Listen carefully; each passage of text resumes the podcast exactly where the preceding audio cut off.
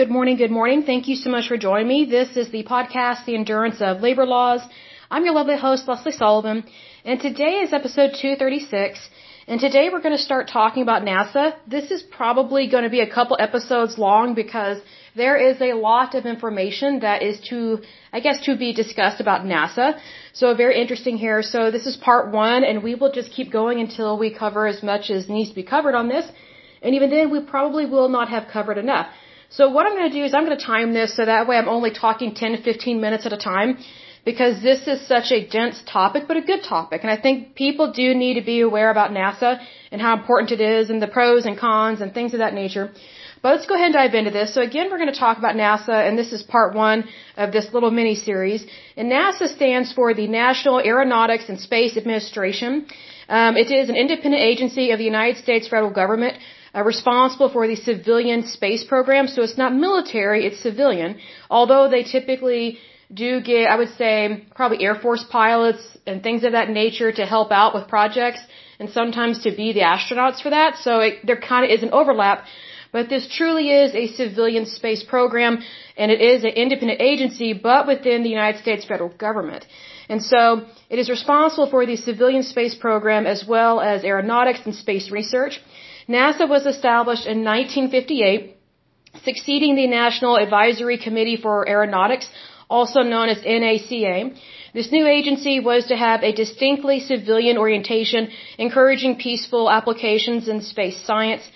Now, very interesting here, this is during the Cold War. So this is post World War II, during the Cold War, and this is also during the baby boomer generation when a lot of babies are being born and things of that nature. So they're, they're kind of going towards, oh, let's all be friends, let's all be peaceful. I mean, that's a nice goal, but even squirrels don't get along. So just be aware of that.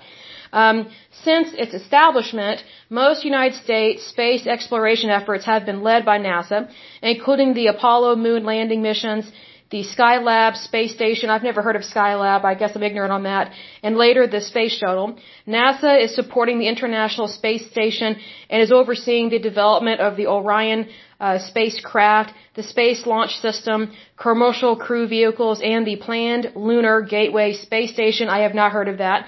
Um, the agency is also responsible for the Launch Services Program. I'm not aware of that, which provides oversight of launch operations and countdown management for uncrewed NASA launches. Very interesting there.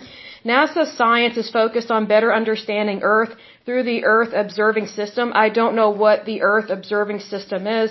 Um, advancing I think it's heliophysics. I'm not sure how to pronounce that word. Through the efforts of the science mission, uh, I think it's heliophysics research program exploring bodies throughout the solar system with advanced robotic spacecraft such as New Horizons and researching astrophysics topics such as the Big Bang Theory, which is total bull. It's just a theory. It's not real. Hence, it's a theory. Um, through the great observatories and associated programs. I do like observatories. I think we do need to have those, and those go back several hundred years.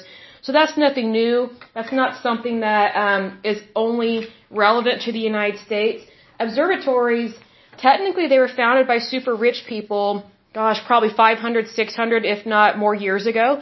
Because typically it was the rich, the elite, the educated um, professors, philosophers that had access to that type of equipment that was modern for their day and time. Um, so a little bit of background here, just a little bit says NASA, of course, is headquartered in Washington, D.C. The abbreviation, of course, is NASA. They were formed July 29th, 1958. So again, um, post World War II, beginning of the Cold War, in regards to that, and also there was a a space race basically because we wanted to get in space before the Soviet Union, aka Russia. So there was a race to discover things because we do like to be competitive, but but we don't want have Russia. We don't want Russia to have a upper hand, so to speak. Again, the preceding agency was the National Advisory Committee for Aeronautics. And that was the agency from 1915 to 1958, so it was nothing new per se.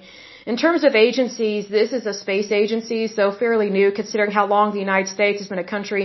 In terms of its jurisdiction, it is under the jurisdiction of the United States federal government because it's not based on your state, it's based on the federal government in terms of its jurisdiction. And the motto is, this sounds so socialist and Marxist, for the benefit of all. So it sounds nice, but um, do you really want your enemies to benefit from things? You know what I mean? Like just think about that. Like we're not socialists, we're not fascists, we're not Marxists, we're not communists, but yet they have this motto for the benefit of all. So be, careful about those things. Mottos matter, so just be aware of that. They do have an administrator and a deputy administrator. I'm not going to get into that because it changes. Um, there are different primary spaceports. There's the John F. Kennedy Space Center. There's the Cape Canaveral Space Force Station. Um, let's see here. Oh, there's Cape Canaveral and then the Space Force Station. I guess that's two different things. And then Vandenberg Space um, Force Base. I'm not sure if that's all one word or two different things. It's kind of combined. In terms of employees, as of 2020, they have 17,373 uh, employees. Now their budget is ridiculous. This is ridiculous and excessive. Their budget for 2020 that's just an annual budget, meaning these are monies that they are just given willy-nilly by the Congress. It's basically a blank check. In the year 2020, they received $22.629 billion, and that's billion with a B. So that is very much ridiculous. So they're getting almost $25 billion per year, and it's just kind of like, what are they doing with it? I understand that anything to do with space and aeronautics can be expensive, but they need to find a cheaper way to do this stuff because that's what happens in the private sector. Like you find ways of making things work better so you're not using up as many resources and it doesn't cost as much money. It's not all about money. It obviously is about technology and safety, but those things need to work together. So, because problems can happen even when you're spending too much money, which is typically what has happened with NASA. Um, so moving on, in terms of a little bit of the history here, it says, beginning in 1946, the National Advisory Committee for Aeronautics, also known as NACA, NACA, I guess that's how you pronounce it, began experimenting with rocket planes such as the supersonic Bell X-1. In the early 1950s, uh, there was a challenge to launch an artificial satellite for the International Geophysical Year of 1957 to 1958.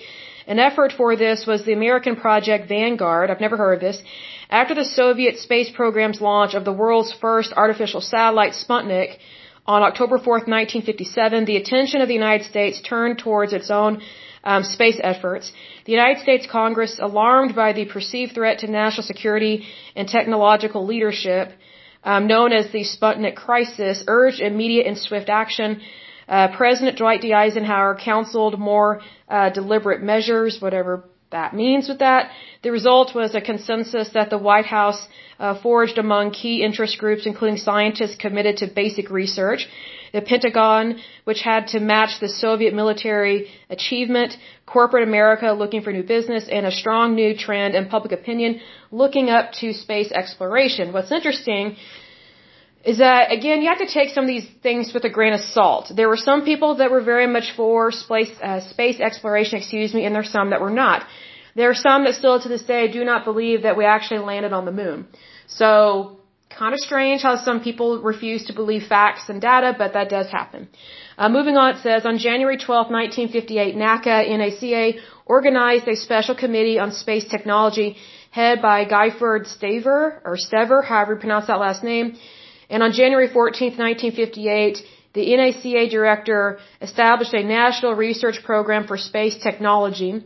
Um, it says while this new federal agency would conduct all non-military space activity, the Advanced Research Projects Agency, also known as ARPA, was created in February 1958, excuse me, to develop space technology for military applications. So very important there, because I do think the military should be involved in these things because typically the candidates that you're going to find to do space exploration are typically going to be uh, military personnel because they have the courage and the guts to do so.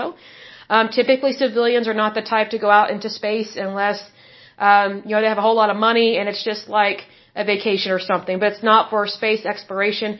It's not for that type of endeavor. Not against rich people going out into space. I'm just saying that it's a different mindset. It's like when, let's say for example, someone wants to go to Haiti for vacation you know, it's different to go somewhere for vacation as opposed to being a missionary and spreading the gospel of Jesus Christ. Like, you know, it's the intent, it's the mindset, and things of that nature.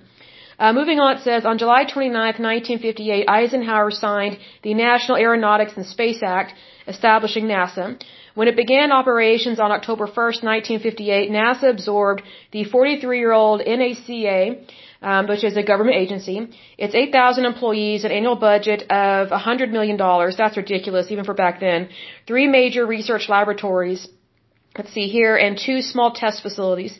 Elements of the Army Ballistic Missile Agency and the United States Naval Research Laboratory were incorporated into NASA, a significant contributor to NASA's entry into the space race with the Soviet Union was the technology from the German rocket program led by, I can't pronounce this guy's name, Wernher von Braun, kind of interesting, um, who is now working for the Army Ballistic uh, Missile Agency, which in turn incorporated the technology of American scientist Robert Goddard's earlier works. I have no idea who these people are. Um, earlier research efforts within the United States Air Force and many of ARPA's early space programs were also transferred to NASA. So everything that um, had to do with space basically was transferred over to NASA once it became a federal agency, even though it is an independent agency, it is still a federal agency. Uh, in December 1958, NASA gained control of the Jet Propulsion Laboratory, a contractor facility operated by the California Institute of Technology. Very interesting there. Now, the California Institute of Technology, they've done quite a bit. We might do an episode about them as well, um, just to go over the different things that they have accomplished and the things that they have contributed to our society and to mankind in general. But here's the thing, California is still a screwed up state. So surprisingly, sometimes they do still have some good research and things of that nature, but it's few and far between. Um, but we are going past just a little bit of 10 minutes, so I want to stop there because otherwise this will go on for well over an hour. So I just want to do this in small segments. But for now, I will go ahead and end this podcast. But as usual, until next time, I pray that you're happy, healthy, and whole, that you have a wonderful day and a wonderful week. Thank you so much. God bless and bye bye.